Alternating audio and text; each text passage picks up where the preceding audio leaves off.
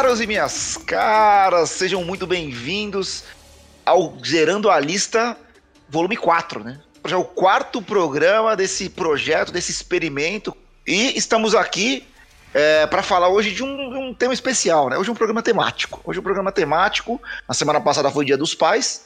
Então, para vir com a temática, para seguir com a temática dessa data tão querida, já que esse podcast é formado por dois papais e três filhos, né? Ou seja, os três ainda têm os papais queridos aqui. Então, a gente vai seguir hoje com a temática de melhores e piores pais da ficção, né? Hoje eu estou aqui acompanhado do homem que não é o Ted, mas com certeza laçou meu coração, Vini Cabral, como estamos? Ah, ele veio com essa.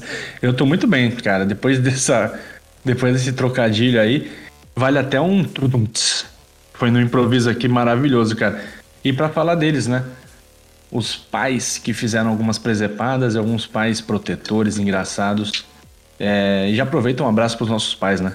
Que eles não vão ouvir, mas, mas o abraço fica registrado. Ah, vão ouvir sim, pô. Meu papai escuta. Eu não sei se ele, se ele se ele entende tudo, mas entende no sentido de acompanhar tudo. Referências, ele, né? Ele, ah, ele escuta, ele escuta. Com muito carinho. E o homem que não é o Chevy Chase, mas vem de férias frustradas, né? Tony Sanches, Tonico Sanches, como estamos? E aí, meus caros, tudo bem? É, um prazer estar de volta, né? Uma semaninha de férias aí. Infelizmente, não foi como eu planejava, eu fiquei um pouquinho de cama aí, mas agora eu já tô 100% de volta e de certa forma, renovado, né? Então, vamos falar dos pais e, como o Vini já deixou a, a menção aí, um abraço para todos os papais que estiverem ouvindo a gente. O programa é para vocês. Dia especial. Hoje é um programinha especial, cara. Hoje é esse, esse mais um novo formato, né, que a gente tá Isso. testando. É um programa cheio de formatos aqui, né? Então, Chames, é, quatro programas e quatro formatos, né, cara? Assim. É, exatamente. A gente vai precisar ser criativo para manter esse aproveitamento, né? É o 100, né? Pelo menos até o 100 eu acho que dá. 100 formatos diferentes. Então, antes de da gente começar a nossa nosso bate-papo, nosso debate aqui sobre pais, os piores e melhores pais, eu queria eu queria citar uma, um debate que eu tive inclusive com o meu pai à mesa nesse final de semana. É, e foi uma coisa que eu não diria que arruinou o Dia dos Pais, mas ele trouxe uma certa tensão, deixou uma, uma certa tensão no ar. Eu, por algum motivo X, primeiro que eu tenho uma, uma coisa curiosa, né? Eu não comia arroz até mais ou menos os meus vinte e poucos anos, tá ligado? Isso fica uma história para outro para outro podcast, né? Mas eu e por motivos assim, sem motivos de doença, alergia, nada. Eu só simplesmente não gostava. Mas o. Eu, eu tava lá em casa, né? Na casa dos meus pais, visitando meu papai no dia dos pais. E a gente tava na mesa e tava, né? Minha esposa, a primeira dama, né? A filha, minha mãe, meu pai. E eu tava colocando arroz. É, e eu, e eu coloco o arroz antes do feijão, né? Porque, porra, tem motivo óbvio, tá ligado? Pra não ficar aquele meleque, né, no prato. Aquela, aquela, aquela, aquele pântano, tá ligado? E, pô, o arroz absorver bem, né, o caldinho do, do feijão. Porém, na minha família eu descobri que tem pessoas que são, sei lá, mutantes, contraventores, comunista, como diria o outro. Pô, a minha esposa, minha filha, minha mãe colocam o, o feijão antes do arroz, tá ligado? Malucos, né? Porra, isso aí me deixou insano, tá ligado? Eu queria saber como é que vocês fazem e por quê, porque para mim isso foi uma insanidade, tá ligado? Primeiro, me surpreende muito você ter demorado vinte e tantos anos pra, pra papar um tio João, que é impressionante. Eu não gostava. Aquele arrozinho ali da, da mamãe ali. Não, cara, é arroz primeiro, é arroz feijão. É arroz feijão, arroz embaixo, feijão em cima e, se possível, macarrão. Aí já lancei outra não, polêmica porra, já. Cara, aí tu tá... Isso. Não, aí tu tá sacanagem. Isso é polêmica, isso sim. Isso é muita polêmica, né, cara? E se possível, um, um, um, um talharinho ali em cima, tá ligado?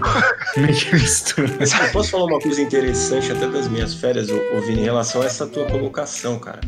É, teve um dia que eu fui, fui ali Pô, ali em Copacabana mesmo tem muito bar que vende uh, o prato executivo, né? Então, ah, tem com todas as carnes que você pode imaginar. Aí eu fui num que tava assim, ó, vem com todos os acompanhamentos. Aí tava assim, arroz. Olha isso. Escolha a carne. Aí o acompanhamento: arroz, feijão, batata frita, salada e macarrão. Olha. Eu falei, não, não é possível. E macarrão? Aí eu chamei o garçom. O garçom falou, ah, se tu quiser pode tirar, mas eu não tiraria, é muito bom e tal. Eu falei, porra, cara. Então assim, não se sinta, entendeu? Pode falar é. sem vergonha na cara que tu gosta de arroz, feijão e macarrão. Porque muita cara. gente, pelo visto, gosta de comer desse jeito. Não, aqui no interior, para quem não, para quem não sabe, né, para quem não nos conhece ou tá chegando agora, eu moro no interior de São Paulo. Eu moro em Tietê, interior de São Paulo, aqui a região de Piracicaba, Sorocaba, assim, é bem interior mesmo. E aqui, se tu pede uma, uma marmita, casa, né, pra, pede, ou vai no restaurante e tal, ou comer um PF, aqui vem de padrão. Por exemplo, você pede um frango, frango à parmegiana, tá ligado? Vem um frango à parmegiana com arroz, aquele fundinho de feijão, né? Porque na marmita vem só aquele fundinho de feijão e macarrão, mano. Um espaguete, espaguete ao molho sugo, tá ligado? Clássico. Salada é o caralho, né? Tipo, vamos de, vamos de mais carboidrato. Né? Não, é, é. é bizarro. Mas, é, claramente, é, é feijão em cima do, do arroz, né? Claro. Eu não, eu não tô maluco, né? Ah, isso é divórcio, né? Isso é divórcio. Cara, eu, eu vou falar assim que, na verdade, me desculpe já vi, quem já tô vendo, Já tô vendo pra onde tá caminhando, caminhando essa conversa, cara. Não, eu tô, eu tô. Assim, sempre me chocou. As pessoas colocam feijão primeiro e o arroz depois. Porra, não faz sentido, cara. Não faz sentido. Primeiro que tu, o, o, o molho ele se espalha todo, aí tu fica meio confuso. Aí, é, tipo, cara, foi o que tu falou. O fato de você jogar arroz primeiro, ele suga né, o, o, o, molhinho ali de uma forma que, pô, o prato fica até bonito, cara, até a estética é favorecida. Sabe qual que é o equivalente disso, moleque? Tu vai preparar uma, uma, uma massa de cimento, tu joga água no chão e depois tu joga o pó do cimento em cima, moleque. É, é isso que é o equivalente, tá ligado? Falou tudo. É isso. Falou tudo. É exatamente isso, cara. Não tinha outro exemplo melhor pra dar. Porra, tudo maluco, cara. O mundo, o mundo tá acabando, tá? É, vamos, mas dá, dá tempo de mudar essa cultura da família. Dá tempo. Só conseguindo outra. não, melhor não, então.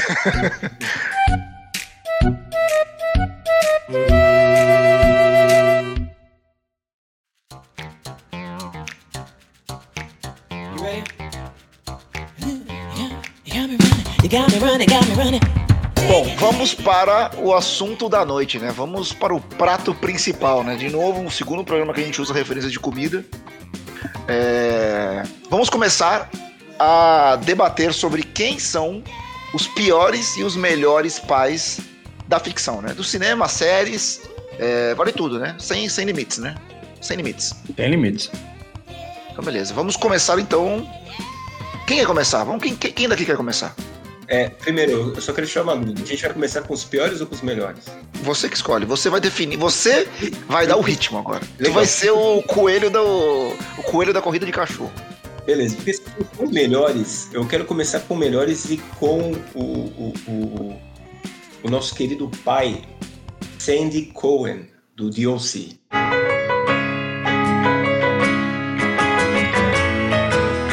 Caralho, moleque. Nossa, essa peça foi longe. É, então, para quem não lembra, o DOC é uma série de 2003. É, ela é mais voltada ao público adolescente, jovem adulto e que mostra a família, uma família bastante assim rica que mora ali em Orange County, que é uma área da Califórnia, formada por, por um pai com, com, uma esposa e um filho, né? É, o, esqueci o nome dele, galera. Pô, me fugiu o nome do, do menino. Mas bem, eu vou Pode seguindo aí que eu vou no MDB aqui e te ajudo. Valeu.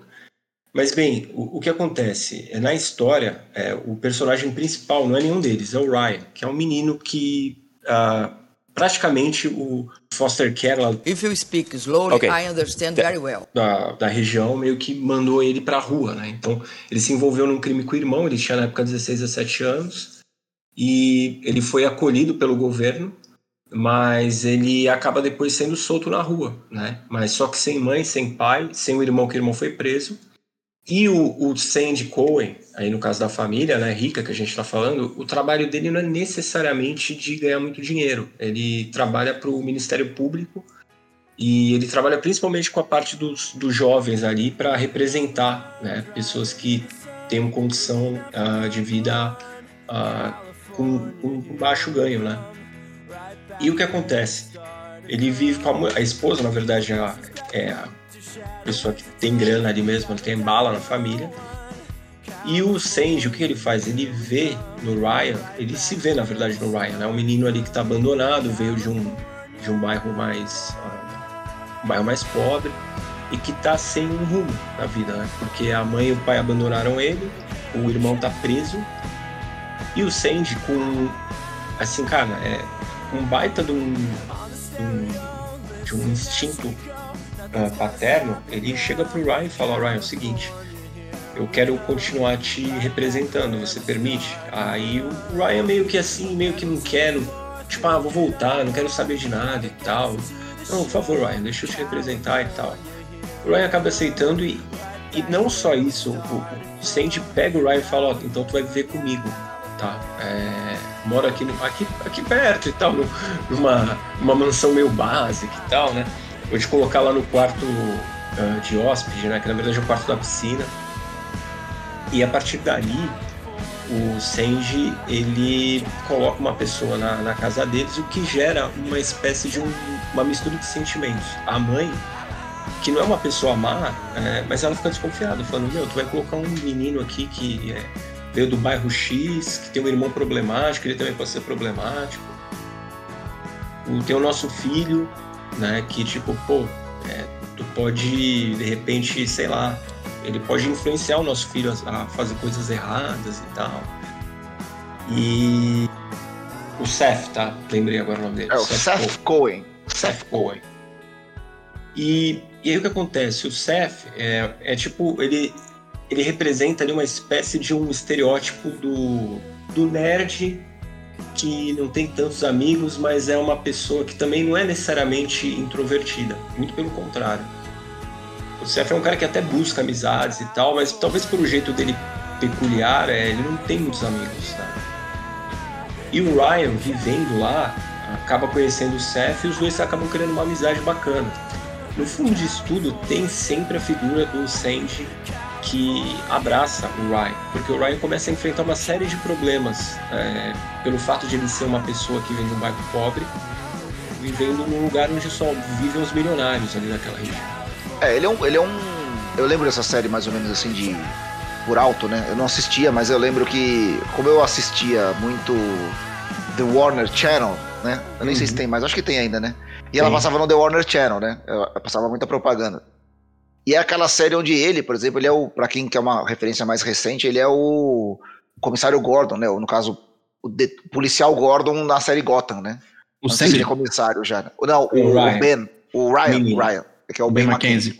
Uhum. É. é o, o ator, isso. E, e é, é, muito bom porque nessa época, esse é o auge da. da é um assunto talvez não nada a ver, mas aquele, esse é o auge da onde as pessoas negras não existiam nas séries de televisão, tá ligado? É todo Exato. mundo modelo branco, lindo, inclusive ele que é que vem de um bairro mais pobre, né? Que ele, é o, ele seria o pobre no né? Porque a história é meio isso, né? Tem um cara pobre crescendo nas mans, numa mansão, né? Com uma família isso. milionária. Tá o cara é branco, lindo, tá? modelo, loiro, tá ligado? É, no melhor estilo, até no melhor estilo assim, bad boy, assim, que é que você. Realmente, foi o que tu falou, Chamas. Até uma crítica meio, meio interessante essa, né? Porque o natural talvez fosse um, um menino preto ou negro para representar, né? Ou um latino, talvez, para representar. Muito latino, porque lá na, na, Califórnia a presença do povo latino é bem grande. Talvez fosse até. Eu acho que talvez se Deus se saísse hoje, ele provavelmente seria até com essa configuração que tu tá, tá levantando. Não, com certeza. Talvez até a família, a família tivesse mais representatividade em si, sabe? Talvez a família fosse uma família talvez. uma família negra de sucesso, tá ligado? E veio uhum. um cara latino, talvez fosse uma, uma vibe mais para esse caminho, assim, com certeza. Não, sim, e não, só para falar assim rapidamente, o Peter Gallagher, que é o pai que faz o, o Sandy Cohen, ele no meio disso tudo, é, ele poderia muito bem largar o, não largar o caso, mas falar pro menino, falar, oh, vou te colocar num apartamento, ou vai ter que, infelizmente, ir embora e tudo mais. Mas o que me surpreende no meio, foi me surpreendendo, surpreendendo no meio disso tudo foi como ele conseguia não só manter o, o, o Ryan na casa e aparar as arestas, como ele conseguia ser o cara boa praça com todo mundo, inclusive com os inimigos ali, né, digamos assim, os vilões da história.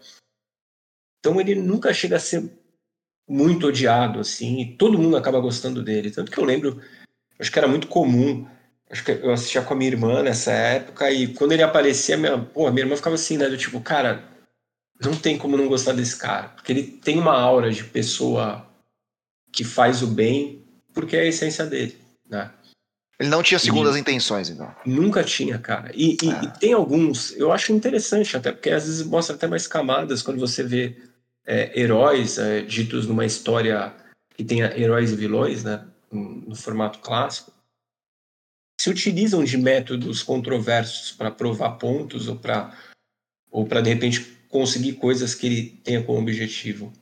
O Senji aqui no caso não. O Senji ele, ele passa muito aquela vibe de uma pessoa do dia a dia que você vai encontrar em qualquer lugar, que não tem gostos tão sofisticados assim, mas é um cara muito competente para não só ser o pai de família, numa família que realmente não é bem um padrão tão comum, mas que também ele consegue trazer, talvez uma primeira vista, se a gente olhasse para uma família assim, ah, um bando de riquinho e tal, né? E é uma. Não, a gente acaba gostando da família toda. E acaba, pô, tipo, que família legal. Eu gostaria de, sabe, fazer parte dessa família. A questão de eles serem milionários, ricos e tal, pode até influenciar, mas talvez assim seja uma coisa meio de segundo plano. O que pega mesmo é esse relacionamento entre eles e como o Sandy, como pai e líder da família, ele eleva, ele traz esse bom humor e essa forma leve de viver a vida para cada um deles, até mesmo pro Ryan, que acaba se transformando no meio da história, né? O Ryan era um menino no começo do, do, da série completamente revoltado, queria brigar toda hora e tal. O, o, a característica amorosa, no caso do Sandy, ajudou muito a mudar o Ryan. Então eu acho que até é bonito de analisar nesse sentido o, ele como um dos melhores pais que a gente tem aí no, no mundo de filmes e séries. Não, cara, me surpreendeu, Chames, essa escolha do Tony. É, porque a minha lembrança do DLC é justamente é dos, dos reclames da Warner Channel, né? Ai, que saudade do meu tempo, mas que saudade. Você tava ali esperando um Friends ali, ou, ou, ou quiçá um Sei que Fresh que Prince of Bel Air, Fresh é. Prince of começo, Friends foi pra lá, depois. Friends era do Sony, era do né? Sony. Era, é, era. é isso. E, e, me chama a atenção, primeiro que o Sandy, eu abri aqui na, no buscador, o, o Sandy é o, o cara que fez Grace and Frank, cara. Fez um papel muito bom no Grace and Frank, que é uma série também que já aproveitando já indico pra galera ver, que é da. Ai caramba. Grace and Frank é com a, é com a Jenny Fonda, né? Com a Jane Fonda, maravilhosa. É, é espetacular essa, série. Mulher bonita, né, cara? Essa mulher é bonita demais, cara. 90 anos, maravilhosa. Caramba, e, cara. E, e, e, no DLC, Tony, você vai poder falar melhor, assim, abrir o elenco. Aqui tem muita figurinha carimbada, cara. Tem, por exemplo, a Oliva... Não Ainda não cheguei nele, mas tem a Oliva Wilde, por exemplo. Tem o Chris, Chris Brown, velho. Deve ter feito ali uma a própria Olivia Wilde, eu acho que a gente pode dizer que a primeira exposição dela para o grande público e ela ficar famosa, acho que foi Nilce. Oh, sabe quem tem? O Negan de Walking Dead. Jeffrey Dean Morgan. Sim, cara. É... Quem que tem de Lost? Você falou. Esse não Alan Dale não era do Lost, velho? O Sim, Alan é, o, é, o, é o Widmore, Charles Widmore. É, não é? Charles Widmore, pai da Penny, pai da Penny. E tem também um cara que é o sósia do Elia Júnior aí, procurem aí no Google, Mark Van. Grande liga de referências aí do ano 90, tem mais uma. Beleza, hoje é um programa saudoso.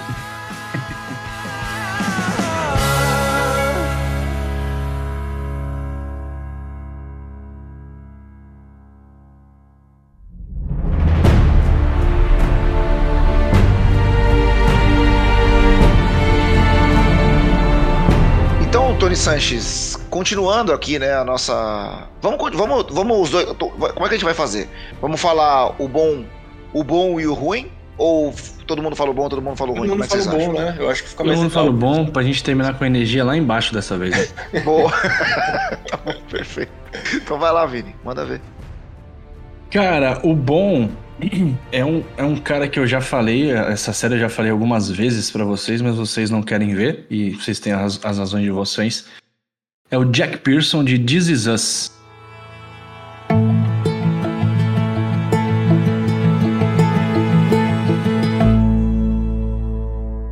Ah, eu tenho minhas razões, porque eu, não, eu simplesmente não confio em você, mas pode seguir.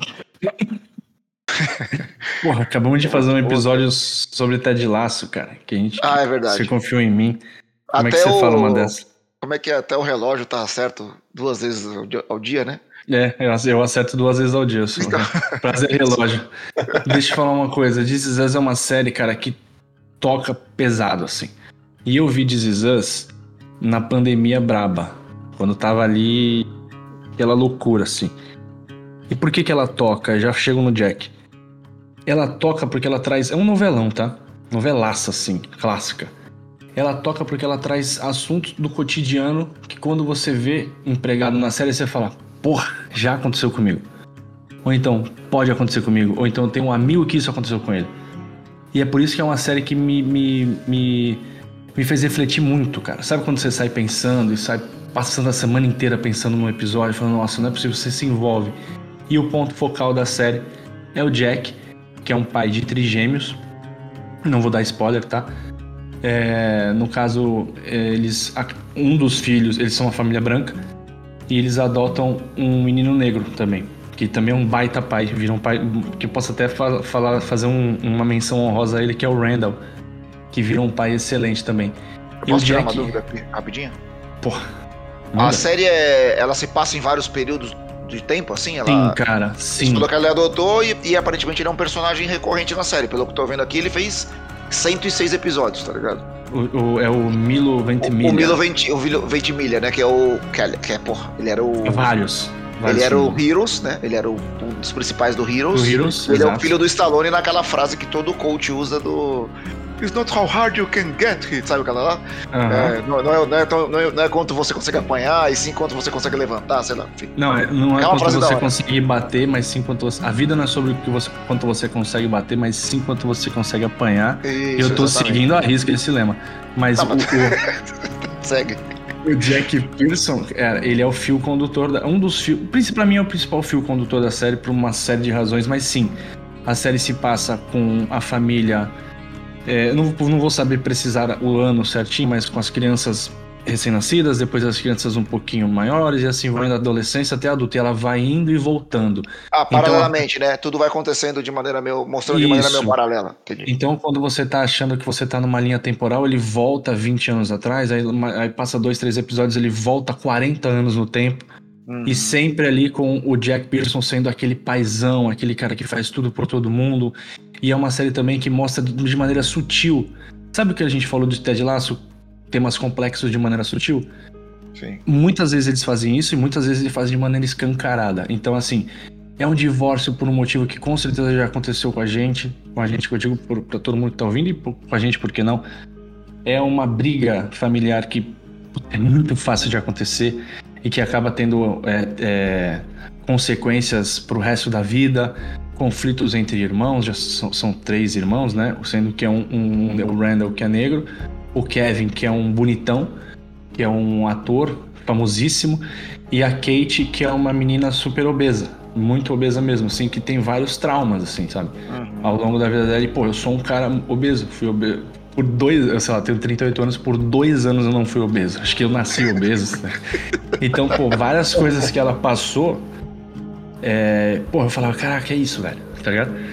É, e ali o pai dela sempre ali, com os seus erros e acertos, mas sempre sendo sempre aquele paizão. Então, cara, o dia que vocês estiverem um pouco mais é, tranquilos, assim, uma fase um pouquinho menos. Não que vocês estejam, mas é uma série pra você ver com a cabeça boa, cara. Porque se você tiver ali meio. Sabe ele meio claudicante ali? Vai bater O- forte, cara. Vini, eu acho que é interessante ter falado dele assim, porque, ah, pra ser justo, eu vi um episódio, eu vi o primeiro episódio, tá? Uhum. E eu lembro que assim, eu vi. Foi quando a minha irmã começou a assistir, eu tava com ela e, pô, cara, não vou mentir, eu chorei pra caraca, só de ver um episódio. Foi aquele, tá ligado? E, e, assim, tu vê que realmente, que nem tu explicou, eu senti essa coisa de ele ser a base sempre pra tudo, parece, né, cara? Tipo, É. pra vários desmembramentos que a história vai tomando, é, tem ele como uma espécie de, tipo, uma base pra aquilo tá acontecendo, né? E como, assim, como ele é uma parte importante, apesar dos filhos serem completamente diferentes um do outro, é, como, ele, como ele deixou a marca dele em cada um deles, né, cara? É isso. É isso. Todo mundo tem um pouco dele. Você matou bem mesmo sem ter, sem ter visto muitas coisas, Tony. E aqui vale a menção honrosa para a esposa dele, a é, Rebecca, na série, a Mandy Moore. Maravilhosa, atriz cantora, que faz um par assim com ele, um casalzaço daqueles assim mesmo, de, de, de série, assim, sabe? Indico muito, queria muito que vocês vissem, vocês, vocês são caras que pensam muitas coisas parecidas com o que eu penso. Eu tenho certeza absoluta que vocês vão gostar de ver essa série um dia. Ela tá no Star Plus, né? Ela tá no, tá Star, Star Plus. Plus. Deu na Globo. Inteira. Deu na Globo, né? Histórias Ela... de família. Mentira, era esse nome. Perderam a chance de colocar um É Nós, né? eu, eu, eu não assisto essa série porque eu não tenho estrutura emocional para assistir essa série. Eu, é, eu, me, eu, me, reservo. Não só essa série, como conteúdo que eu já sei que vai muito, assim, nessa identificação com, com, com coisas que aconteceram a, né, na nossa vida, assim. Sabe, pô, aquela morte de um ente querido, assim, sabe, esse, uhum. coisa, eu, é. eu, eu fujo. Mas eu tenho certeza, eu, eu, eu sei que This Is Us é um baita sucesso. É uma série. É, uma, é, uma, é com certeza é uma das grandes séries da história da TV. E ela uhum. e eu tava vendo aqui que ela ganhou 4 M's, né? E, e é um, um baita sucesso, né? Assim, a gente ainda não chegou nessa parte de elencar a série preferida, mas tá no meu top 5. Fácil. Ô Vini, posso fazer uma, um desafio aí para você, então? Já que Manda. Eu, eu percebi que a, também é uma série de atores, né? Porque muita gente Sim. dá show ali, né, cara? Muito, cara. É, eu menti quando eu falei que só vi um episódio. Eu vi alguns outros avulsos. Ah, beleza. E... Temos um mentiroso agora aqui no programa. eu, vi, eu, eu, vi, eu, vi, alguns outros avulsos, porque justamente por estar tá com a minha irmã, com, com, não lembro com, com, quais outras pessoas, que ela tá passando, a pessoa tá vendo deslizantes.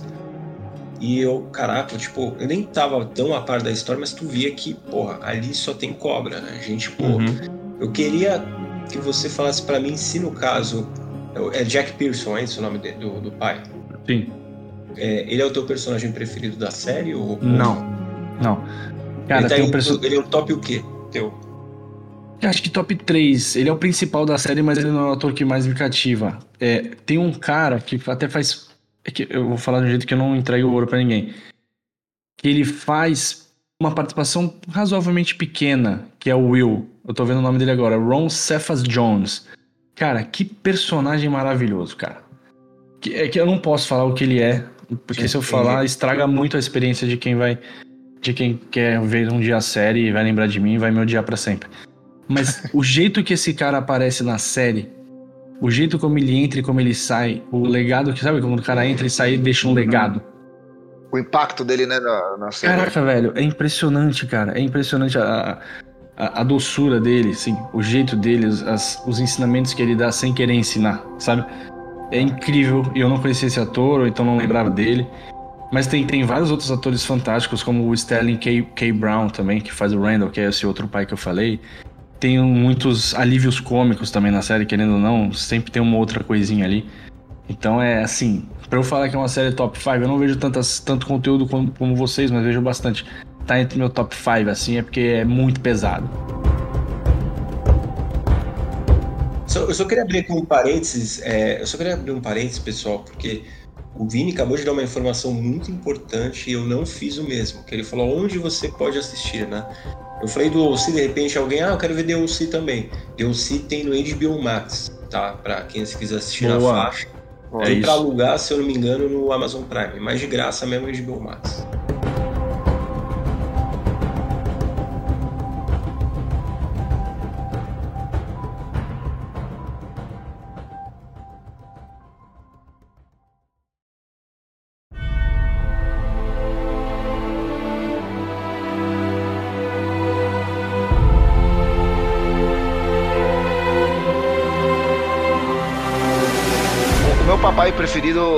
Ele é. Ele me puxa muito pra infância, assim. Para as duas infâncias, na verdade, porque tem a minha infância e a infância da minha filha, né?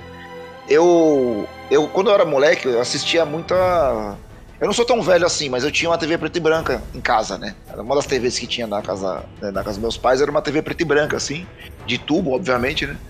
E eu ficava sentadinho na sala vendo TV, sei lá, aquelas. Na nossa época passava muito coisa tipo na Record, Manchete, Bandeirantes, né? Por exemplo, eu via o. Lembra aquele Batman? O Batman dos anos 60, tá ligado? Passava tipo na. Acho que na Bandeirantes, tá ligado? de tarde, assim. E aí eu ficava vendo Família Adams, tá ligado? Então meu papai é nada, nada mais do que Gomes Adams, né?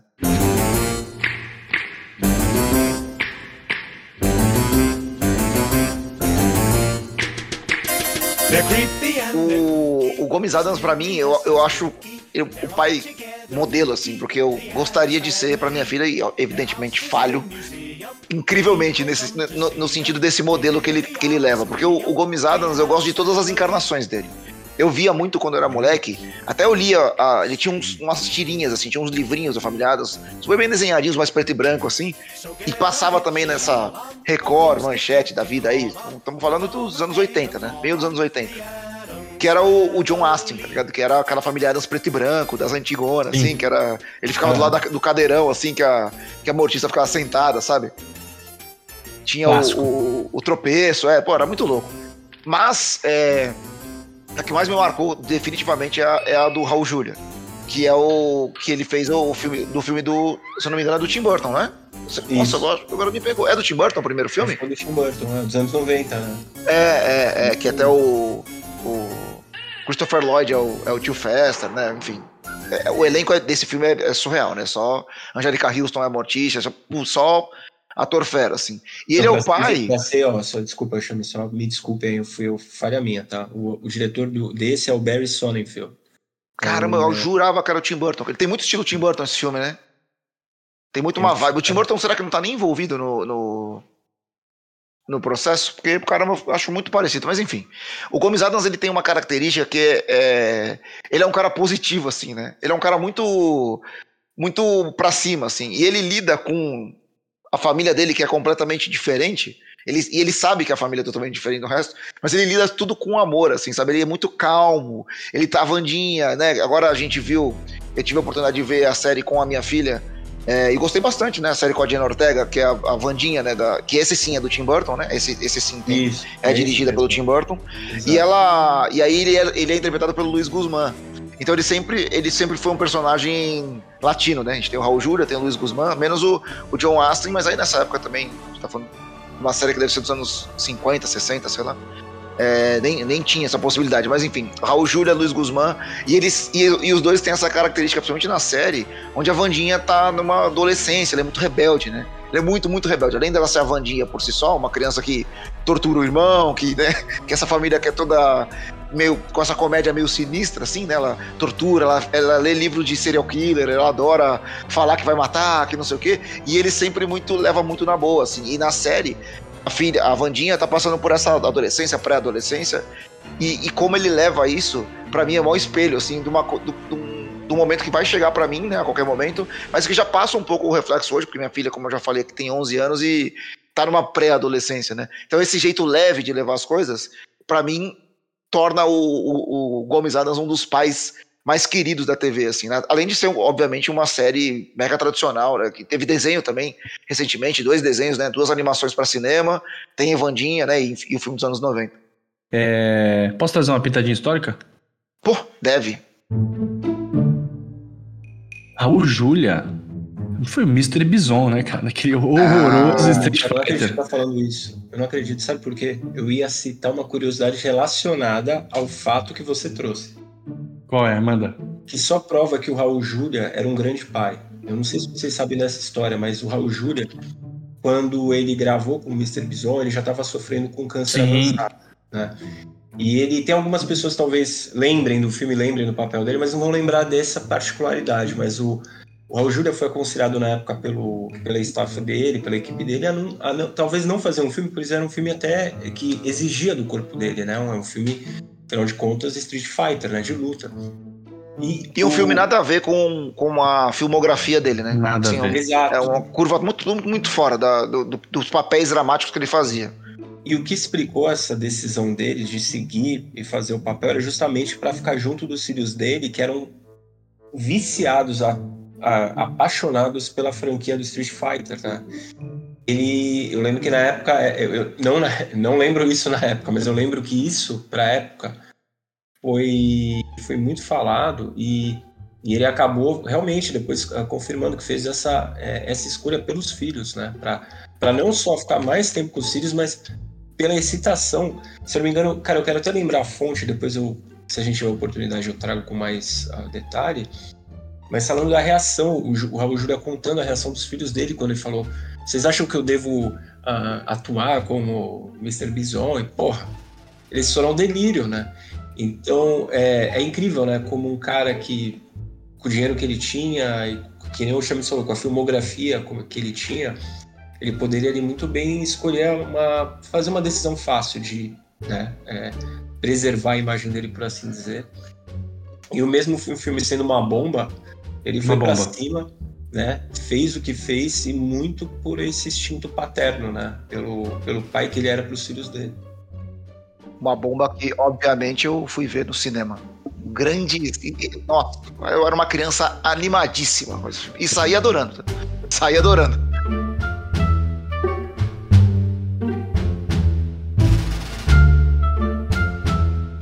Mas é isso. Agora vamos virar a chavinha, né? Agora, para jogar energia lá embaixo, como diria Vinícius Cabral, vamos, vamos para os piores. Aliás, só para constar aqui, bela seleção, hein? Uma Caramba. bela seleção de, de pais. E tinha mais, né? A gente tinha ah, mais, ah, a gente um teve que. Talvez a gente tenha. Traga, se der tempo, a gente traz umas menções honrosas, né? Se, se o Craig não quiser cortar, a é, gente tá. traz umas menções honrosas. O Craig tá no ouvido aqui, falando pra, é, pra gente eu, eu tenho uma até com uma pitada de bom humor, tá? Mas que o cara é brabo, se a gente puder falar depois. Então, beleza. Bom, vamos, vamos mudar a ordem, então. Eu vou começar agora, então. Pode ser? Vai. Eu vou começar. Dos piores pais, eu tenho uma, um pior pai, mas ele é de uma encarnação muito específica, assim. Para mim, um dos piores pais do cinema se chama Jonathan Kent, o pai do Superman, em O Homem de Aço.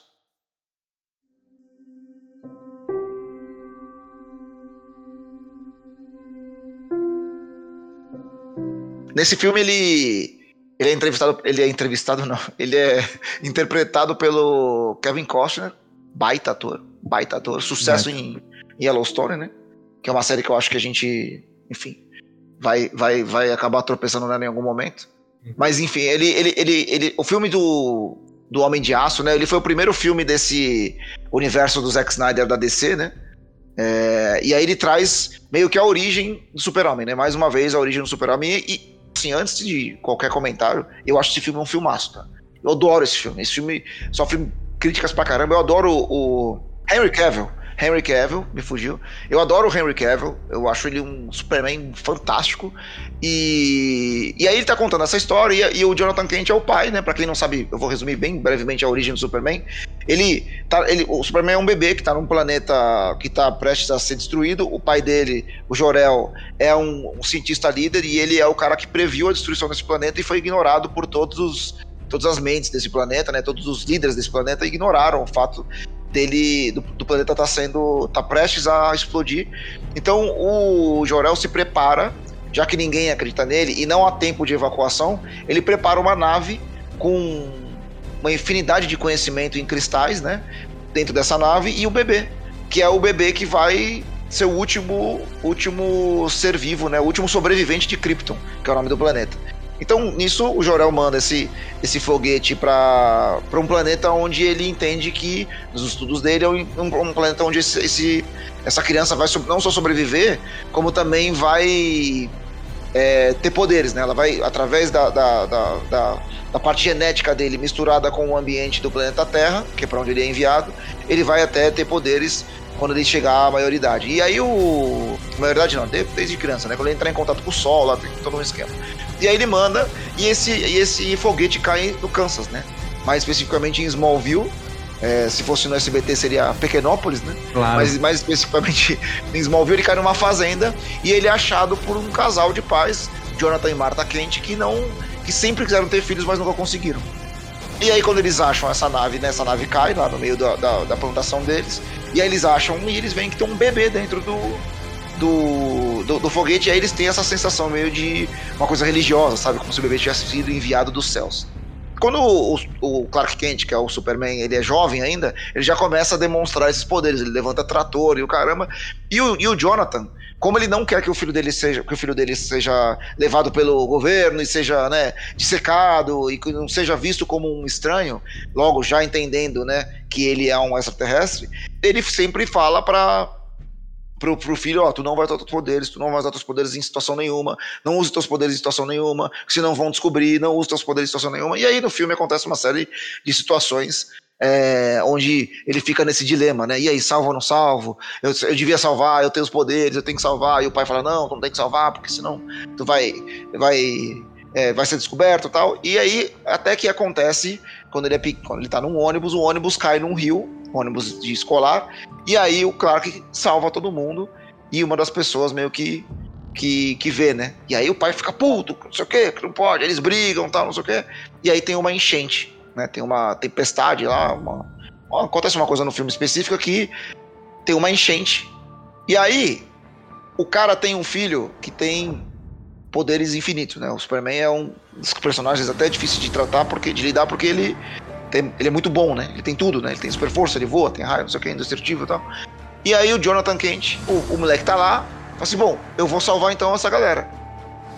O pai vai pro ônibus que tá enchendo de água e abre a porta, a, usa a força normal dele de ser humano para abrir a porta para a criançada sair. E aí só fica ele lá preso dentro do ônibus. Aí o, o filho tá vendo lá, já não tem mais ninguém volta. O filho tá vendo, mano, tá vindo uma onda gigante, tá vindo um monte de coisa sendo arrastada. Vou salvar meu pai com meu, minha super velocidade, super força. O pai vira para ele e fala assim: não, não, não, não vem, fica aí. E ele é completamente arrastado pelo, pelo pela enxurrada. Tá? E morre. Por que ele faz isso? Porque ele não quer que o moleque use os poderes, mesmo ninguém vendo, tá ligado? Mesmo no, no último, no último recurso é, ali. O que, porra, é Caralho, ridículo. Velho. Porque o moleque tá tipo a 10 metros dele. Ninguém ia ver nada, tá ligado? Tá todo mundo preocupado com a enchente. Tá? Então, pra mim, é, otário, por isso que ele é um dos piores pais da ficção. Ele podia estar tá aconselhando o Superman até a vida adulta. Podia estar tá vivendo com o filho, tendo orgulho do cara que ele virou. Mas não. Eu sou influenciador. Ele que, hã? Ele podia ser um influenciador hoje. Podia ser. Porra, ele podia ser tipo o pai do Casimiro, sabe?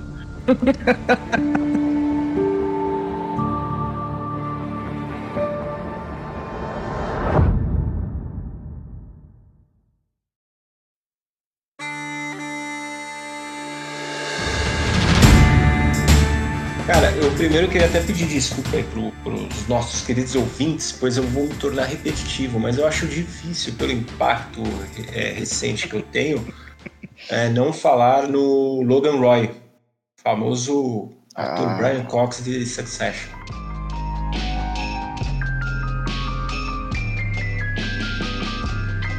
É um cara, assim, ah, no começo eu tentava entender qual era a dele, e hoje eu tenho certeza que é um cara. É, eu tô na terceira temporada, né? Pra explicar para quem estiver ouvindo. Eu não vi toda a série, então eu não sei como é o fechamento. Mas para mim, é, por tudo que ele representou para os filhos, filhos dele, é, vai justamente ao oposto do que eu falei do Sandy, né? Ele criou uma mentalidade nos filhos dele, seja na questão de distanciamento, seja na questão de manipulação, seja na questão uh, de despertar é, sentimentos competitivos que uh, devem ser questionados, né? É, faz com que os momentos, ao mesmo tempo, ele, ele faz assim que tudo isso que ele ensinou de forma direta ou indireta aos filhos torna os momentos dramáticos da série quando algum deles se abre, seja por motivo romântico, seja por motivo de, uh, de, uh, de se sentir inseguro, por fraquezas por pecados e erros. Tudo isso transforma eles, tu vê que são pessoas, num, apesar de terem tudo que têm, eles também são fracos e muito fracos em algumas coisas, né? Eu acho que o próprio filho dele, o principal, Kendall, é um cara que uh, é um personagem muito interessante que mostra isso. Eu acho que ele é o melhor exemplo da minha visão até agora, pelo que eu vi, de como o pai pode destruir a imagem do filho, assim, uh, não a imagem, mas a, o caráter de um filho, porque tu vê que no, no fundo, no fundo, é, eu acho que eu vejo isso pelos movimentos instintivos do Kendall, que ele é um rapaz bom, que ele é um cara bom. né? Eu poderia aqui dar alguns exemplos, mas aí envolveriam spoilers. Mas ele faz uma coisa no final da primeira temporada que o pai acaba explorando e de uma forma bem baixa, tá? E, e ele acaba na segunda temporada até se desmanchando para a irmã, sem contar o que, o que ele fez de errado, mas que a própria irmã ela percebe que ali realmente é um choro e é um, um grito de desespero de verdade, de alguém que está sofrendo, né? E tudo isso, tu para para pensar, tu fala assim, ah, o cara é problemático, o cara foi que causou isso, mas no fundo sempre tem o dedo do pai ali, cara. É impressionante é. como as digitais do Logan, né, em vários problemas dos filhos, estão é, ali, cara. Não, eu, eu acho que eu, eu, eu concordo. O, o, o Logan Roy, para mim, ele tem uma, uma questão até de. Ele não é um cara. Eu não acho que ele é um cara ruim por ruim, tá ligado? Sabe? Ele não, eu acho que o grande, a coisa mais interessante do Logan Roy é que ele não é um.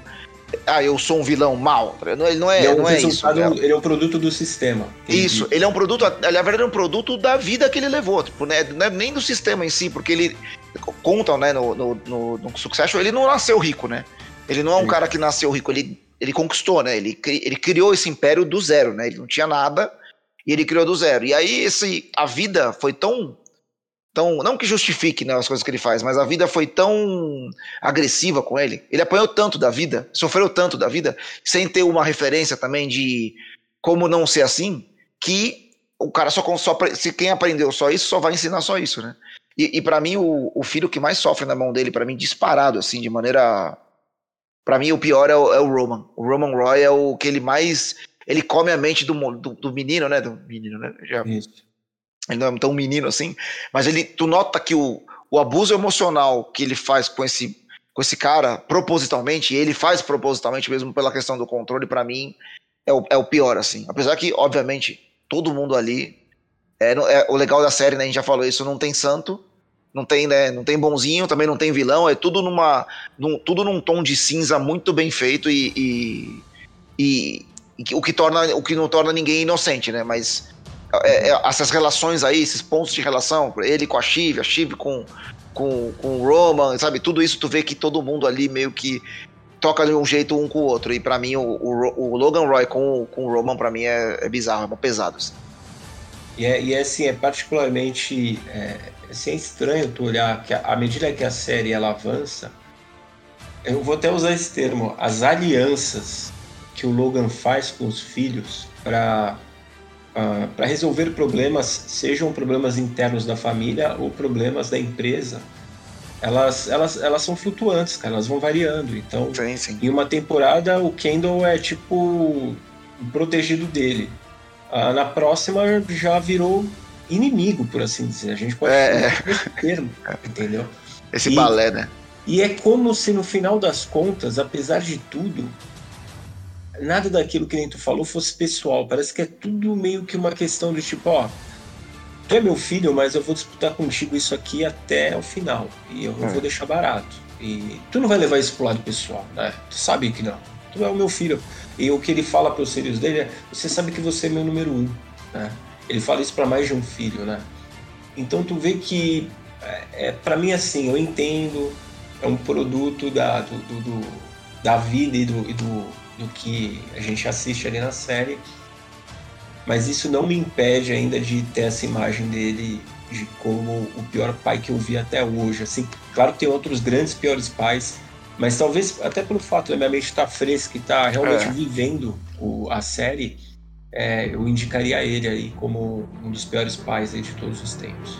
Logan Roy de Succession, da HBO Max, né?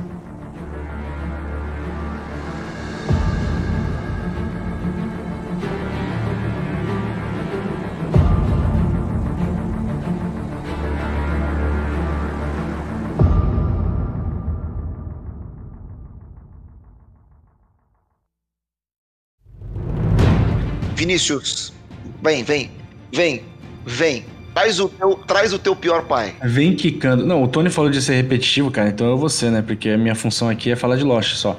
Eu tô aqui nesse podcast para falar de Lost, então eu vou sempre tentar encaixar. E eu acho que o Tony, quando disse que sabia mais ou menos qual seria o meu pai, será que é isso que ele tava pensando, Tony? Eu vou de, eu vou de Anthony Cooper, pai do Locke.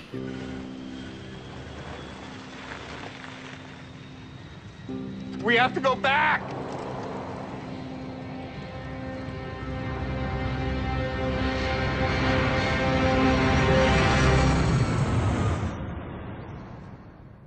É, é o Locke, John Locke, não é o Locke da Marvel, irmão do Thor. É o John Locke. Vou fazer só uma rápida contextualização e aqui vai ter spoiler. Me desculpem, amigos, a série acabou em 2010? 2008. Não, 2010, 2010. 2010, 2010. então, então nossa, no Já nosso, deu, né? Já no deu. nosso regulamento aqui vale.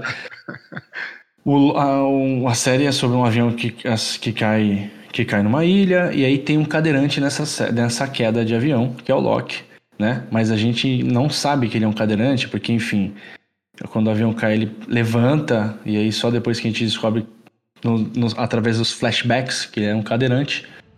E, e aí ninguém sabe por que, que ele é um cadeirante, e aí ele encontra toda uma jornada pessoal e solitária na ilha, que aí o cara, pô, ele não andava, ele começou a fazer coisas que ele não fazia, como por exemplo andar. E aí ele virou meio que um, um caçador, um explorador, uma referência da ilha um sábio ali por alguns ele momentos. Ele tem uns skills de caça, assim, né? Ele tem faca, né? Ele é um, uma coisa de sobrevivência, é, assim, né? Caça javali, enfim. É. É, é. é. o cara que você quer colar. Se o seu avião cair numa ilha, você tem que achar um lock, cara. É o cara dos largados e pelados, né? Que deu certo. É isso. é isso. Mas, mas não tem nudez na série. Mas aí, você precisa colar com um cara desse. Aquele cara que, por exemplo, se eu cair numa ilha, eu não sei nem fazer uma fogueira, cara. Eu não sei. Então, tipo assim, você tem que colar em alguém que vai te salvar. E esse era o cara, era o Loki. E aí mostra aos poucos, bem aos poucos, no ritmo de Lost mesmo, cada episódio é praticamente focado em um personagem, são vários personagens, como que o Loki ficou é, na cadeira de roda, ficou paralítico. Acontece que ele foi abandonado, né? Vou tentar, vou resumir bem aqui. Ele foi abandonado e anos depois ele encontrou o pai biológico dele. O pai biológico dele, na verdade, foi atrás dele porque precisava de um transplante de rim né? E aí ele, ele era bem é, insatisfeito com o pai dele, e aos poucos o pai dele, que é um baita de um golpista, também vou falar disso rapidamente, convence ele a doar. Eu não lembro agora se ele convenceu ou se ele foi, foi fazer algum exame, meio que na hora tirou o rim dele, assim, sabe? Meio que anestesiou e tirou. Fato é que quando o Loki acorda, o pai dele não tá mais no quarto. E aí ele tá lá todo cortado, ele acorda meio desesperado, aí tudo bem. E aí ele segue a vida dele e tal, a vidinha dele que era uma vida muito ruim, por sinal.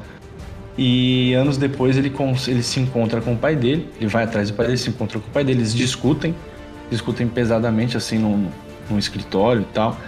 E aí o pai dele pega e empurra ele pela janela. E ele cai lá de uma altura considerável e fica paralítico. Belo pai. Belo pai. porra, paisaço. Belo pai, paisaço.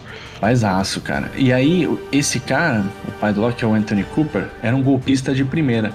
E ele e, e como Lost é uma série que todos os personagens meio que estão conectados ali por algum motivo, ele deu um golpe na família de um outro personagem, que é o do James Ford, o Sawyer, que é um baita personagem também.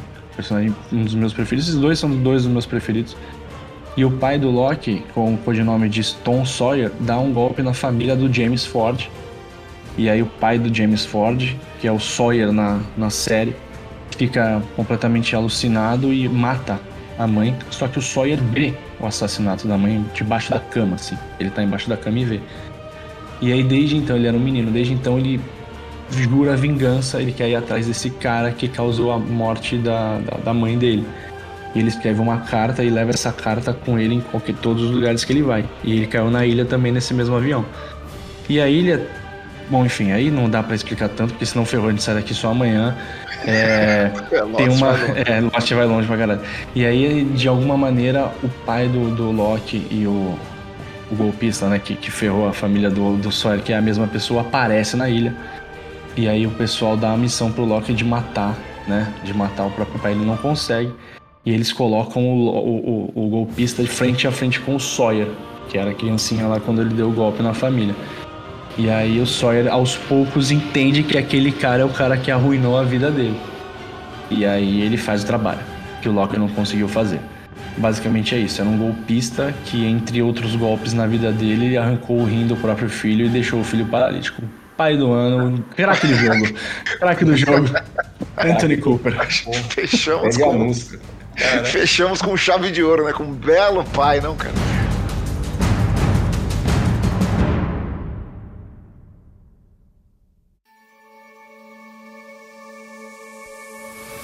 Eu queria reservar um momentinho só para para falar que quem, se você quer falar com a gente, né, se você quer se comunicar com a gente, se você quer participar do programa de alguma maneira, é, a gente tem alguns canais, né, que são legais da gente de chegar na gente. A gente tem o próprio espaço ali de, no Spotify, né, de comentários, que é um, é uma, é um campo legal para entrar em contato com a gente. Mas se você quiser falar de maneira mais íntima, mais solta, a gente tem dois canais que não tem limite de texto, não tem, você pode falar o que quiser, que é tanto o nosso e-mail, né, nosso e-mail podcastzerandoalista.gmail.com ou também pelo nosso Instagram, né? Zerando a Lista, arroba Zerando a Lista Podcast, que você pode mandar mensagem lá, com certeza a gente vai ler.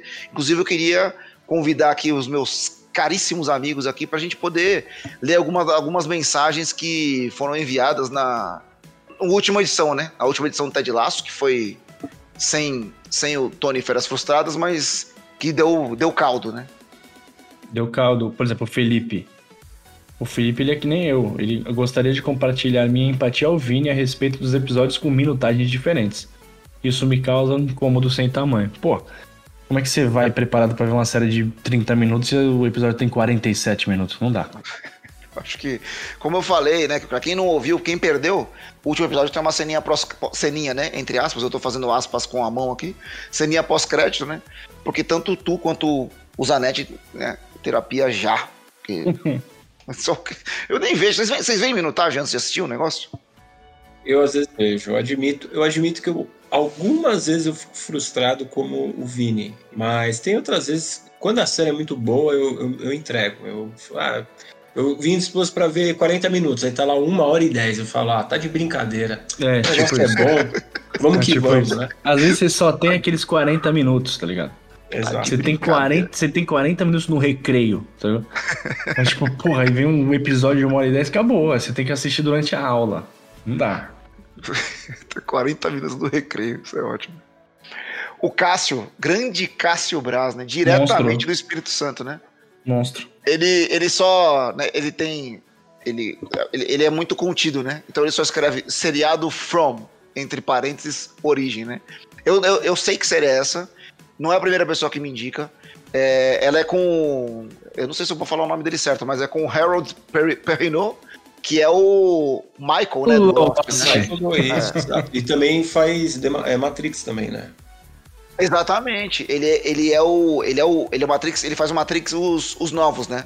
O, Isso. o 2 e o 3, né? Ele faz, né? E ele é o cara que narra Oz, a série da prisão. Ah, ele, ele ah, começa Exato. com ele, né? Ele num, é. num, num, é num limbo, né? assim, né? Sim. Fantástico esse cara. Meio que num limbo, assim, né? Ele num, num lugar que é tudo preto, né? Uhum. E ele. E é uma série de. Ela, ela flerta com o terror, mas ela é uma série de mistérios, né? Ela é uma série que tem essa vibe meio meio Lost, assim, né? Não sei se ela é. Acho que a referência talvez não seja a melhor, mas ela, pelo que eu sei, ela é uma série de um grande mistério e tem uma vibe meio de terror. Tá na minha lista, tá definitivamente na minha lista, porque falam que a primeira temporada é incrível, mas que ela também perde um pouquinho de qualidade na segunda. Mas eu vou ver de qualquer jeito, porque, enfim, estamos aqui para isso. Né? É isso. Tony, tu quer ler a última? Então tá, eu vou com o Fefaquines. Pô, grande Felipe Pinto dos Reis. Não é qualquer um, não, hein? Esse é o esse é o Pinto dos Reis. Grande feito. Episódio muito bom. Ted Laço é uma série que entra no pacote daquelas que te ensinam a ser uma pessoa melhor. Ele falando sobre o episódio número 3 da, do nosso Zerando a Lista. É, tu escutou, tu escutou por, cima, por sinal, Túnico? Claro que eu ouvi, meus caros. Ouvi. Ah. Infelizmente, assim, né? Eu, é, o que eu expliquei para vocês, eu ouvi daquele jeito, né? Vi um pouco contrariado, porque eu queria estar com vocês numa situação que eu não deveria poder estar com vocês, mas eu poderia. Porque eu estava de cama, né? Eu passei um, um poucos dias das minhas férias de cama. Mas, mas houve é comprometimento. Mim, é assim, é difícil para mim até, que nem eu, estava explicando, né?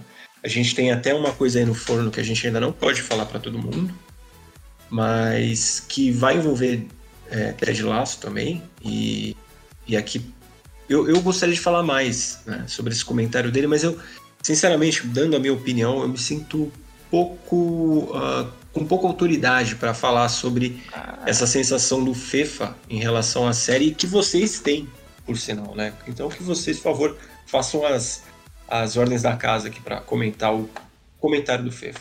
É, eu vou pedir só pro Vini repetir aquela frase que ele gravou no episódio passado que eu provavelmente vou tatuar. Vai ser minha tatuagem número 36, já tá na lista. É, boa.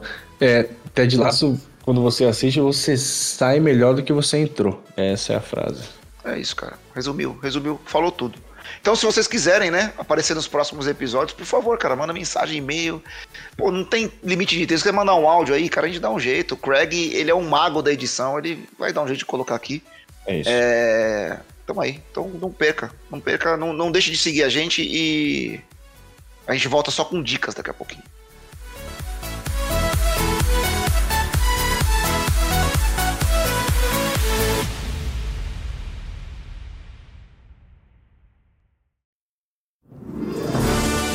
Então agora, voltando aqui para finalizar, para fechar esse episódio que já foi longo pra caramba, o Craig tá na minha orelha aqui no ponto. Produção, calma produção, estamos tá, acabando, estamos acabando. Segura aqui. Hoje foi, foi muito produtivo esse episódio, né? Não adianta, cara, a gente vai falar de, de pai, vai tocar naquele lugar carinhoso, né? Vai tocar naquele espacinho quentinho do coração, não tem jeito, ele vai se alongar um pouco. Mas eu vou começar. Hoje agora a gente vai começar com as dicas. Eu mesmo vou começar com as dicas, porque tem a ver com o assunto eu, como, como eu falei, eu sou pai e, e sou filho, né? E tenho meu pai ainda. Então eu, eu, eu, eu, queria trazer uma série que fala muito dessa relação é, do pai, mas é bom, o que eu gosto dessa série é que ela, ela usa isso como. Eu diria, é um pano de fundo, assim. É uma série que usa muito flashback. A série que eu vou falar se chama O Paciente. What the hell's going on? I mean, what the fuck? Let me out. Let me out of here. Let me out of here. Right now. Paciente é uma série da do FX, né, que é, tá dentro do pacote Fox, então ela passa aqui no Brasil, ela passa no Star Plus. Eu só vi essa série porque ela conta com um dos atores que eu mais gosto na vida e ele fez uma das séries, uma das minhas séries, sei lá, de comédia com certeza top 2 só não sei qual é a ordem, mas com certeza top 2, que é o Steve Carell, Steve Carell. Gênio. É, um, é, pô, gênio, versátil demais, cara, um ator que faz tudo. E, e nesse caso aqui, não é uma comédia, né? É, o, é, um, é um thriller, eu acho que eu poderia chamar de um thriller, é um suspense. Ela conta a história do, de um psicoterapeuta, né? O, é o Steve Carell, já é um cara renomadíssimo. Ele é viúvo, ele é judeu, e eu, e eu falo isso porque isso é muito relevante na série, o fato dele ser judeu, né? Ele já tem os filhos adultos, né? Então ele, hoje ele já tá sozinho e ele pratica, né? Além dele ter, ter um, ser um autor de sucesso, ele atende também, né? No consultório dele. E um dia ele atende um, um, um rapaz, né? Chamado Sam, e ele é feito, ele é interpretado pelo Don Hall Gleason, que também fez um dos filmes que mais tocou na minha vida, que também tem a ver com o assunto, então eu vou deixar aqui só como um asterisco, About Time, questão de tempo. Esse Nossa. filme me, me arrebenta, mas enfim, vamos voltando ao assunto. E aí ele. Ele. Ele tá atendendo esse cara, o cara um pouquinho estranho demais, assim, mas ele mostra, é legal porque a série mostra nessas sessões que ele está atendendo esse, esse cara, ele mostra porque o cara parece muito estranho para nós que não somos psicoterapeutas, né? Que não, não somos psiquiatras, que não atendemos ninguém. Mas ele mostra ele com, com vários cortes de vários outros pacientes. E aí você acaba reparando que ele nem é o mais. o de comportamento mais estranho, assim, sabe? Ele é, um, é só um paciente que necessita muito de terapia, né? Um cara que nota-se que é bem desequilibrado, mas que, assim como várias outras pessoas, tem é, essa necessidade, né? Às vezes por uma vida mais difícil, às vezes, né, por umas, as relações, enfim, por vários N motivos que também não vem ao caso, porque nem nem especialista no assunto eu sou. Mas esse cara, que é um cara muito estranho, esse cara tá ali e tu começa a ver que ele tá ficando meio frustrado com essas sessões de terapia. E um certo dia o, o Steve Carroll tá na casa dele, tira meio que tirando lixo, e o cara é. E, e ele é sequestrado. Ele é sequestrado e ele acorda num, num, num sótão de uma casa, acorrentado, e esse cara tá lá. E esse cara fala assim: ó, é o seguinte, cara, eu, eu, eu sou um serial killer e eu não, eu fui para me tratar porque eu não quero mais, eu não quero ficar matando as pessoas. Mas eu senti que na, na uma vez, duas vezes por semana, no teu consultório não tava adiantando. Então eu te trouxe para cá porque eu preciso me curar. Eu preciso que tu me cure. Se tu não me curar, eu vou te matar. porque eu não quero mais matar, mas se tu não me curar, eu não sei o que vai acontecer. Enfim. E aí, pô, a partir disso a série vai usando muito de flashbacks da vida do, do Steve Carell, né, do, do, do, personagem principal, que é o, que é o Alan, que é o, que é o terapeuta, é, usando, porque ele vai usando algumas, algumas maneiras de tentar conversar com o cara que refletem coisas que passou na vida dele, a morte da esposa dele, o afastamento da, da dele com o filho dele, tem uma situação onde o filho dele se afasta, e aí entra também a motivo, né, porque eu trouxe tal da, da religião, né, dele ser judeu, ou, ou tem também a parte que conta um pouco sobre como é o dia a dia do, do judeu ortodoxo, né, que é uma outra etapa, enfim. É um thriller interessantíssimo, é, definitivamente é uma série com, é uma série dez, com 10 episódios, mas definitivamente ela é uma série que é muito mais sobre a jornada do que o final em si. Então é uma série que ela conta, ela acaba, né? Ela não, não, vai ter outra temporada, ela acaba do começo ao final. Ela conta também um pouco da relação do, do, do, do, do cara com a mãe, né? Do Sam, que é o serial killer com a mãe. É assim, o, o, Steve Carell tá no, cara, no topo, no topo, no topo da, da, da arte de atuação. Ele, ele é uma série que ele, ela se passa num lugar muito fechado ali, né? Ela sai às vezes, mas a maioria da série, 80% da série se passa nesse quartinho, ele com o cara.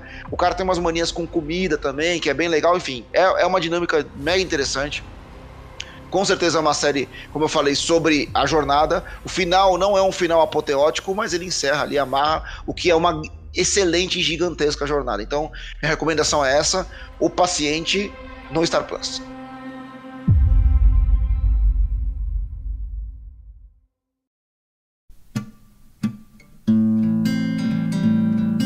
Vinícius Cabral. A minha série também está no universo The Office. Eu vou indicar Afterlife. If you're watching this, then I'm not around anymore. But don't spiral, don't obsess. Keep going. So how are you?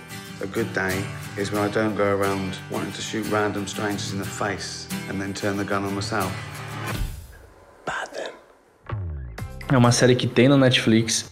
É uma série do Rick Gervais, que é o cara que fez o The Office original, né? Que é o The Office é, inglês. Criador do The Office inglês. Que aparece. Que aparece no The Office, escreve alguns episódios, enfim. Ele é produtor executivo, né, do The Office. The Office. São amigos, né? Ele e o Steve Carell. É, essa série, ela não aborda muito sobre o pai, mas tem ali o, o elemento pai que eu vou chegar lá.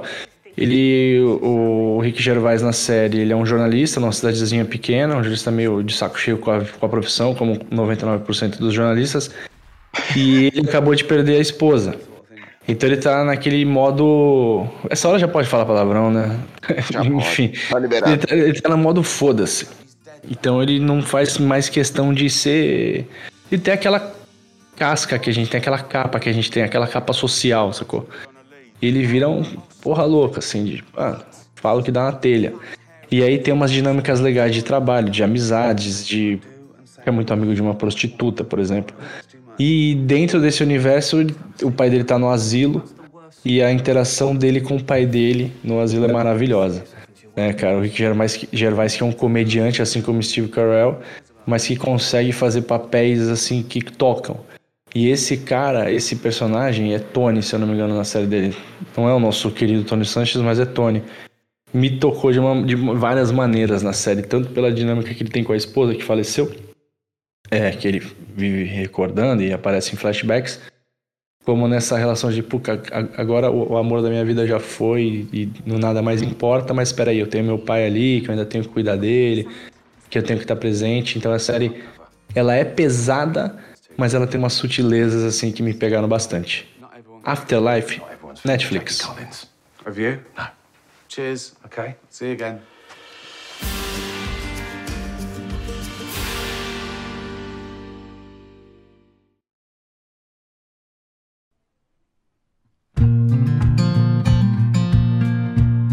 Tony Sanches, Tony Chase Tony Chase. Sanches. Então vamos lá, meus caros. Ah, eu, eu ia fazer, eu ia dar uma. Tem uma dica. Eu comecei esse episódio para dar uma dica de um filme que vai completar 20 anos, mas esse dá para segurar e deixar no forninho, tá? Vai ficar para próxima. É, o filme que eu vou citar aqui tá relacionado com o Dia dos Pais, porque é um filme sobre um pai. É um filme que eu. É, é uma citação que eu dedico até a um pai que é ouvinte aqui do programa, que é o Leandro Luiz Corrêa, um grande publicitário ah, publicitário define, né? Publicitário Oi? define. Publicitário define bastante. O, o... Publicitário paulistano, né? Grande não sei, mas publicitário define. e, ele, e ele até brincou quando ele ouviu o primeiro episódio que ele achou que eu fosse falar sobre esse filme, né? Que eu vou falar agora para vocês. É um filme que tá no Prime, já adianto, para quem se interessar pela história. O nome do filme é Rudderless. My son's name was Josh Manning. Hey, Dad. Meet me at the bell. No, I got class. A tragedy of this magnitude, absolutely heartbreaking. Né? Uh, se eu não me engano, o título em português é Força para Viver, um filme de 2014. É a estreia, é a estreia do William H. Macy como diretor. Ah, é? É, é Caramba, eu vi esse filme por indicação do Leandro mesmo. E tua também. É, então. E o filme, ele basicamente, ele lida com a forma como um pai, é, usando o verbo de novo, lida com a, com a morte de um filho. Né? Ele perde o filho de uma forma trágica. E ele era um cara todo, né, tipo, um típico empresário americano, sempre bem arrumadão, engravatado e tal. Depois que ele perde o filho dele, ele perde emprego, vai morar num barco, ele fica sem rumo. Né? Uhum. Ele basicamente se culpa pelo que aconteceu. Ele não aceita a morte do filho dele, mesmo que tenha sido numa ocasião que nos é apresentado no filme, em que eu acho que qualquer pessoa que está assistindo ali nos primeiros minutos vai, pô, ia falar, pô, e até se solidarizar com o cara. Falar que é. talvez ele estivesse levando isso a muito a, a um extremo, né? E o que o filme traz de bonito aqui, todo mundo vai falar, pô, tu vai apresentar um filme triste desse? Não, é um filme musical. Não. No final das contas, é um filme em que o pai, ele acha entre as, uma caixa de coisas perdidas do filho, uh, fitas que o filho gravava sozinho na universidade, quando morava ali, uh, uh, num alojamento, e ele gravava fitas dele cantando e tocando. E o pai redescobre até essa veia mus é, musical dele e começa a se sensibilizar com aquele material do filho dele e uma forma de homenagem que ele tem é começar a tocar nos bares da cidade onde ele vive, cantando as músicas do filho. Isso faz com que ele ganhe uma banda com um bando de jovens que tinham basicamente a idade do filho dele, né? Então, até uma forma em que ele busca uh, lidar com aquele luto é, de uma forma leve e bacana. É, isso faz ele se reaproximar de pessoas com quem ele se afastou então, é um filme que, além de trazer é, toda essa mensagem bonita, né, de como não apenas a música ela tem o poder de curar, mas às vezes até de uh, fazer com que a gente, tipo, tenha, tenha um, um, momento catártico, assim, na sua vida quando você está na pior, como ele também traz uma série e me desculpem aqui, eu não eu vou guardar. Não, não pensem que eu entreguei o filme todo, mas o filme tem uma série Nossa. de plot twists, tá? É. Então é um filme. Não pensem que eu entreguei o filme. Ah, tu vai de repente ouvir essa história. Ah, o Tony contou isso. É uma historinha que eu já mais ou menos sei para onde vai. Nossa, não é. Você não faz ideia de onde para onde essa história vai. O final é extremamente emocionante. O final mexe com. Esse é o tipo de final de filme que faz com que você fique com os amigos, com quem você, com quem, com, com quem quer que você tenha dividido essa experiência, você vai conversar com a, com a pessoa ali por dias, porque e às vezes até por anos. eu, eu citei o Leandro aqui, o nosso querido Leandro, até porque ele mesmo até hoje ele fala desse filme. A gente fala desse filme. E, e o filme ainda tem um, esse bônus que é a trilha sonora que é maravilhosa. É, tenho certeza que quem vê o filme e se curtir vai querer. E até, talvez se você não curte tanto o filme, vai pelo menos gostar da trilha sonora que é, é muito boa.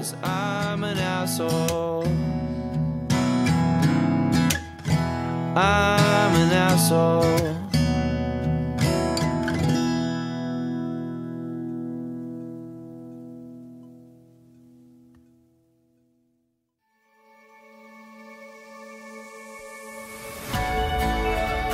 Com isso, encerramos a nossa jornada, porque hoje foi uma jornada, né? Hoje não foi um programa, foi. hoje foi uma jornada, um especial de Dia dos Pais maravilhoso que felizaço, felizaço, felicíssimo, felizaço, felizíssimo, né? Os, os dois, tanto faz.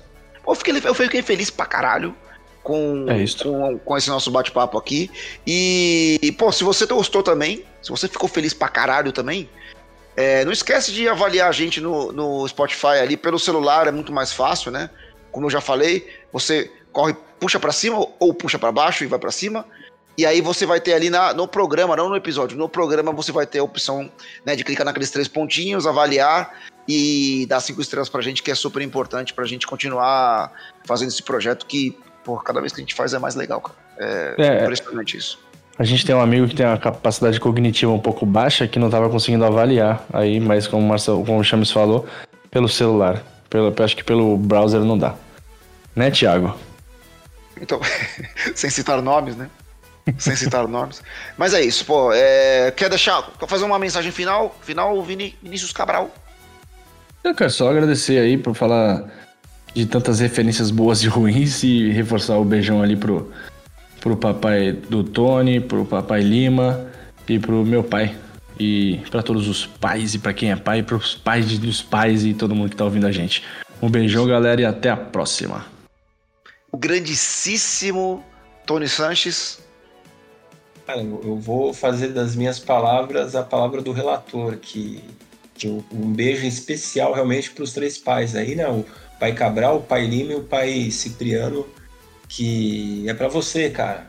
Um beijão. Se você ouvir isso algum dia, esse programa foi feito por nós, para vocês, grandíssimos pais. Com isso, encerramos esse ZL número 4.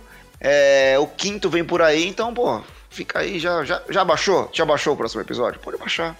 Pode baixar, porque tu não vai estar ouvindo no lançamento. Se tá ouvindo no lançamento, espera. Se não tá ouvindo no lançamento, já baixa o próximo aí, porque o próximo episódio começa em.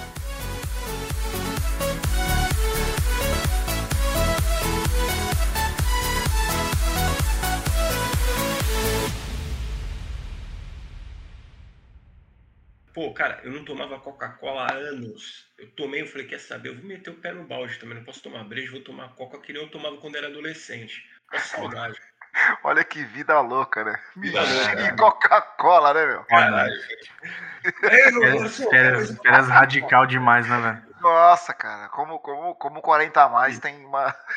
Não é? como a vida de um 40 a mais é incrível, né? Ela é perigosa. Muito perigosa.